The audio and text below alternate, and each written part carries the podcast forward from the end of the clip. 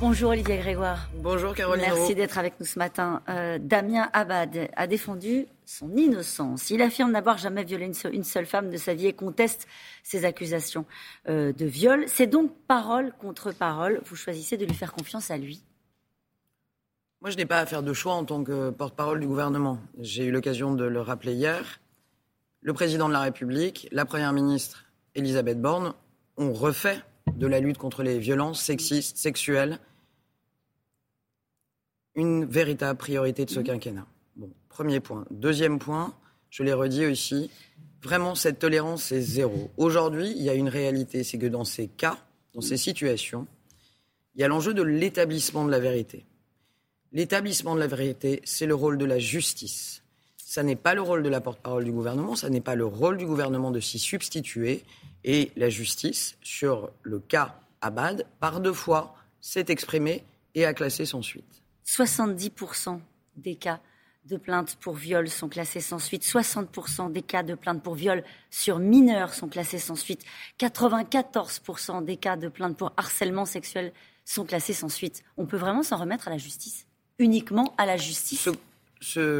Alors, on s'en remet à la justice dans les affaires qui concernent euh, la parole de l'un contre la parole de l'autre. C'est le pilier de notre démocratie et je crois que c'est extrêmement important de le préserver. Le cas échéant, c'est le retour d'une société brutale, d'une société euh, animale. La justice, c'est le fondement de notre démocratie. Les chiffres que vous citez sont très mmh. importants, Caroline Roux. Et c'est pourquoi, depuis cinq ans, le président de la République, et nous allons continuer, met autant d'argent, de financement et de travail. Nous formons, vous le savez, j'aurai pas le temps de le détailler, les policiers dans tous les commissariats pour accueillir les femmes. Nous formons les juristes. Nous essayons de libérer cette parole. Ça fait des années que ce problème existe il prend des années à être réglé. Il faut qu'il soit financé. Il faut mieux accompagner, libérer. Mais vous, avez entendu ce, dit, ce, que disent les féministes. On les entend depuis quelques jours. et, qui, disent, au fond, euh, François de Rugy a démissionné pour trois homards. Euh, et on a un ministre qui reste en responsabilité alors qu'il est accusé de viol. Vous entendez et, que répondez-vous à ce qu'elles disent? J'entends euh, qu'il ne faut pas tout mélanger. J'entends que nous avons. On me parle d'un cas où je n'étais pas en parole du gouvernement et les faits sont passés. On m'interroge aujourd'hui sur le cas Abad. Deux plaintes, une même plaignante, 2012, 2017, mmh. classées sans suite. Au moment où je vous parle, c'est la seule réalité. Après, on peut parler des si. J'estime, si, on va aller au bout du si. S'il existait d'autres femmes victimes présumées. Si le parquet était saisi et se prononçait, ce qui est tout à fait possible, à la suite du signalement. Si alors je viendrai vous le commenter. Je ne vais pas démarrer en commentant des hypothèses. Mhm. Ma fonction est de commenter l'action du gouvernement. Euh, Dabien Abad, il dit, lui, ce sont aux électeurs de trancher. Alors c'est la justice ou les électeurs? C'est à la justice ah. de trancher. Damien Abad s'est exprimé. Il est aussi candidat dans le cadre des législatives. Il y met, en plus euh, du travail de la justice, sa parole personnelle. C'est sa position, celle du gouvernement. C'est que ce n'est pas à un gouvernement de condamner à la place de la justice. La justice doit faire son travail. Si d'autres victimes présumées s'expriment, et nous encourageons la parole, je veux le dire avec Elisabeth Borne, alors nous allons suivre, si c'était le cas, les décisions de justice. Une dernière question sur ces sujets-là, sur les règles au fond. Euh, vous dites c'est la justice qui décide. Euh, il y a un ministre qui est garde des Sceaux qui est mis en examen, qui mmh. reste euh, au, mmh. gouvernement. Mmh. Sur les règles, les règles du jeu? Les règles du jeu. Alors déjà, il ne s'agit pas d'un jeu. Il n'y a pas une règle qui pourrait convenir à chaque spécificité de ces cas.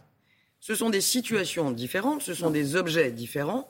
Les raisons pour lesquelles la justice a été saisie sont différentes. Et donc il n'y a pas une règle du jeu. Qui plus est, ce n'est pas un jeu. On parle du pouvoir d'achat. Sur le pouvoir d'achat, les mesures d'aide seront-elles adoptées euh, avant les législatives? Alors, simple, précis. Sujet d'urgence des Français, a raison communication, c'est-à-dire que la Première ministre et le Président de la République avec les ministres vont s'exprimer sur les contours, sur l'esprit, sur ce qu'il y aurait dans ce texte mmh. avant, très certainement, le second tour des élections législatives. Mais ce texte sera présenté mmh. en Conseil des ministres juste après, mais quelques jours après les élections législatives et arrivera au Parlement. Parce que c'est un texte, peut-être même deux pour tout vous dire ce matin, mmh. possiblement un texte financier qui va porter des mesures financières et un texte d'accompagnement qui portera d'autres types de mesures. C'est un projet de loi très lourd, avec euh, le chèque alimentaire, avec le bouclier tarifaire, continuer à bloquer les prix, avec aussi le triplement de la prime Macron, avec les dispositifs de participation, d'intéressement, le dividende salarié. C'est un très gros texte. Il est très attendu, il ne fallait pas aller plus vite On est déjà au travail. Les consultations se mènent déjà. On a parlé d'une nouvelle méthode. Nous l'appliquons déjà. Bruno Le Maire, le ministre de l'économie, hier a reçu l'ensemble des syndicats de dirigeants d'entreprises pour parler rémunération, salaire. Très bientôt, il n'a pas été très bien reçu, entre parenthèses. Mais vous savez, quand on, concerte, quand on, on concerte pas pour nous dire, pour entendre que des compliments, on concerte pour entendre des critiques, des oppositions.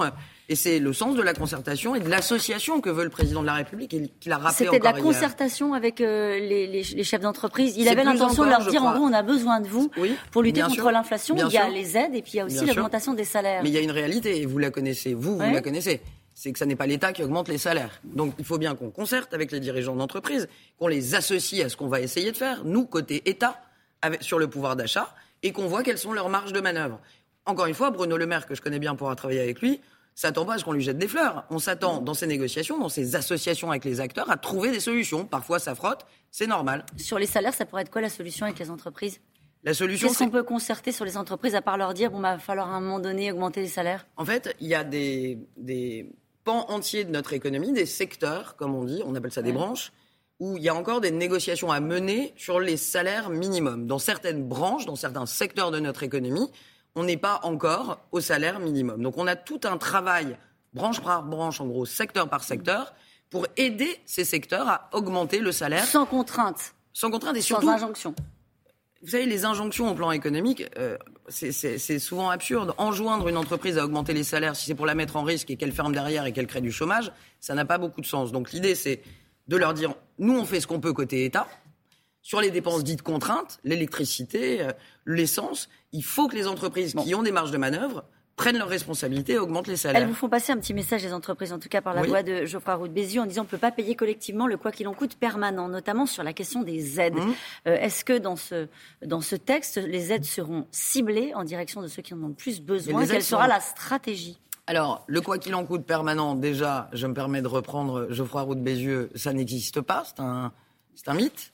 Le quoi qu'il en coûte est terminé depuis maintenant plus d'une année nous avons mis en place, et il a été euh, fort utile, et Geoffroy Roux de Bézieux le rappelle souvent, nous avons mis en place des aides ciblées, déjà, rappelez-vous, euh, Jean Castex avec le chèque euh, inflation, ça a démarré, mais après il y a des mesures très ciblées sur des catégories plus précaires, sur les Français qui souffrent le plus. C'est notre esprit, par exemple, pour l'alimentaire, avec l'augmentation du prix de l'alimentation. On travaille sur le chèque alimentaire, vous le savez. J'aurai plaisir à le dire dès que j'aurai des chiffres. On est en train de travailler. Il faut que ce soit arbitré entre les différents ministres. On est au travail. Mais le chèque alimentaire, probablement, sera ciblé sur les plus fragiles d'entre nous. La patronne du FMI a déclaré hier au Forum de Davos que l'année euh, économique sera rude. Euh, c'est les mots qu'elle a utilisés. Tant qu'il y aura de l'inflation, il y aura donc des aides publiques Non, la règle n'est pas celle-ci. Euh, tant qu'il y aura de l'inflation, il va falloir qu'on soit extrêmement vigilant déjà sur la dépense publique, puisque vous savez aussi qu'au-delà de l'inflation, nous assistons aussi à la remontée des taux d'intérêt. Donc tout ça crée une dette qui va coûter de plus en plus cher. Je rappelle au passage euh, que c'est quand même cette majorité, et le président de la République, euh, avec le Parlement, en 2018, qui a fait sortir la France du procédure de déficit excessif. Donc on est évidemment sur ce sujet de la dette, qui serait les impôts de demain, mais on a aussi un, enjeu qui est d'accompagner les Français qui, qui, vont subir cette inflation sur des produits dits de première nécessité. Donc je pense encore une fois à l'alimentation, à l'essence, à l'énergie. Mais ça va durer? Ça peut durer un peu. L'État sera aux côtés des Français, même si ça dure. Déjà, l'État français est l'État européen le plus à côté des concitoyens. Il n'y a pas un pays en Europe qui accompagne autant. Combien de temps va durer l'inflation? Je ne suis pas Madame Irma mais il y a de fortes probabilités qu'elle continue quand même dans les mois qui viennent. On a l'impression à cette rentrée que la réforme des retraites, euh, enfin cette rentrée après la, présidentielle, que le sujet des retraites est devenu euh, secondaire. Est-ce que c'est le cas? Absolument pas. Mais on dit des choses et on les fait. Et Elisabeth Borne, elle est comme ça. Une nouvelle méthode, ça se met en place. Et quand on dit on va associer, on va concerter, bah, ce n'est pas des mots avec Elisabeth Borne et le président de la République, on fait.